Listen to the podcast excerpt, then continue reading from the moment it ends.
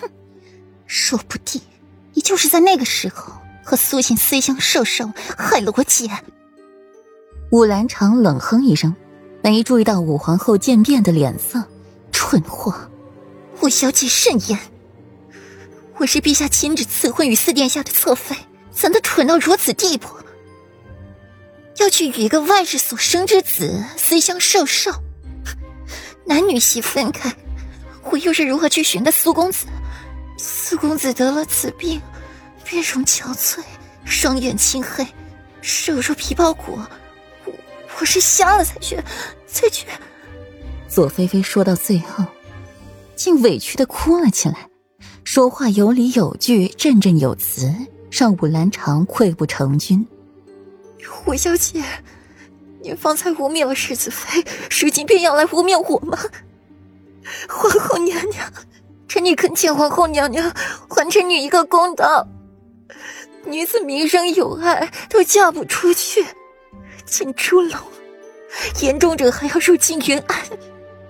臣女与五小姐无冤无仇，实在不知五小姐为何要这般污蔑臣女，刻意毁坏臣女的名声。左菲菲。渲然欲泣，哭得梨花带雨，我见犹怜。霍尊面色繁复，左菲菲之前一直和自己在一起，不可能找苏秦；之后又是一直跟着长安，更加的不可能了。你，左菲菲，你……武兰长被左菲菲这么一句话压制的没法反驳。姑姑，我没有。住口！不分青红皂白，污蔑世子妃，污蔑别人，你还有理了？那苏晴是什么人？仗着苏相无法无天，调戏民女，流连青楼，得了这个病，死到临头了还色行不改，去惦记四殿下的未婚妻子，也是可怜了月儿，命运不济，遇上了这等阿扎渣子。左小姐也是受委屈了，南长自小和蓝月呀就亲厚，如今他姐姐就这样去了，小女娃年纪小，心情激愤了些，你呀也多担待担待。武皇后厉声喝止：“这傻兰长说话不过脑子，不是刻意送把柄给人家抓吗？”皇后娘娘，臣女大度，自会担待。左菲菲抽了抽鼻子。皇后娘娘，古有孔融让梨，香菱学诗，年岁且不如吴二小姐，都这般懂事之礼。五小姐明年就及笄了，还这般骄纵任性，目中无人，日后可是要吃大亏的，切不可再这么骄纵下去。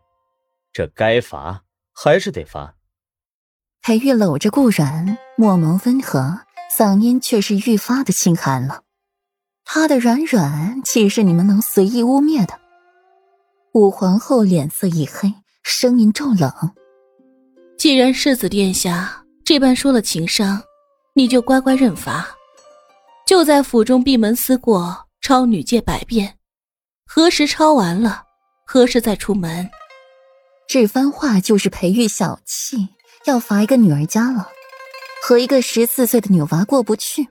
裴玉微微笑。拱手一礼，朗声道：“ 皇后娘娘深明大义，公私分明，本世子佩服之至。”一句话扭转了局面，武皇后大义灭亲。姑姑，武兰长惊讶的看着武皇后，为什么要罚我？闭嘴！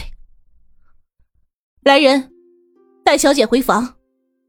武皇后呵斥他一句，便有宫人带武兰长下去，不许他留在这里多说多错呢。武皇后扶着头，对此事头疼不已，要想办法让武苏两家不立仇，可真难呢。左二小姐容貌艳丽，难怪陛下会把你赐婚给四殿下了。武皇后突然抬头夸奖了左菲菲一句，夸的左菲菲摸不着头脑。顾然心底却是了然，凤眸隐着淡淡的嘲讽。好了，今日天色够晚了，都散了吧。武皇后挥手，这一句话表示今日之事已经有了结果了，不用再查了。娘娘，蓝月她……武国公欲言又止。大哥，蓝月一时不慎，跌落池塘淹死了。武皇后淡淡道：“这样憋屈的死法，武家人丢不起那个人呢。”把苏晴穿戴好，送回去，告诉苏想，苏晴拈花惹草，欲图轻薄，宁侯府庶女，被乱棍打死。武皇后唇紧紧抿着，随后才松开了唇瓣。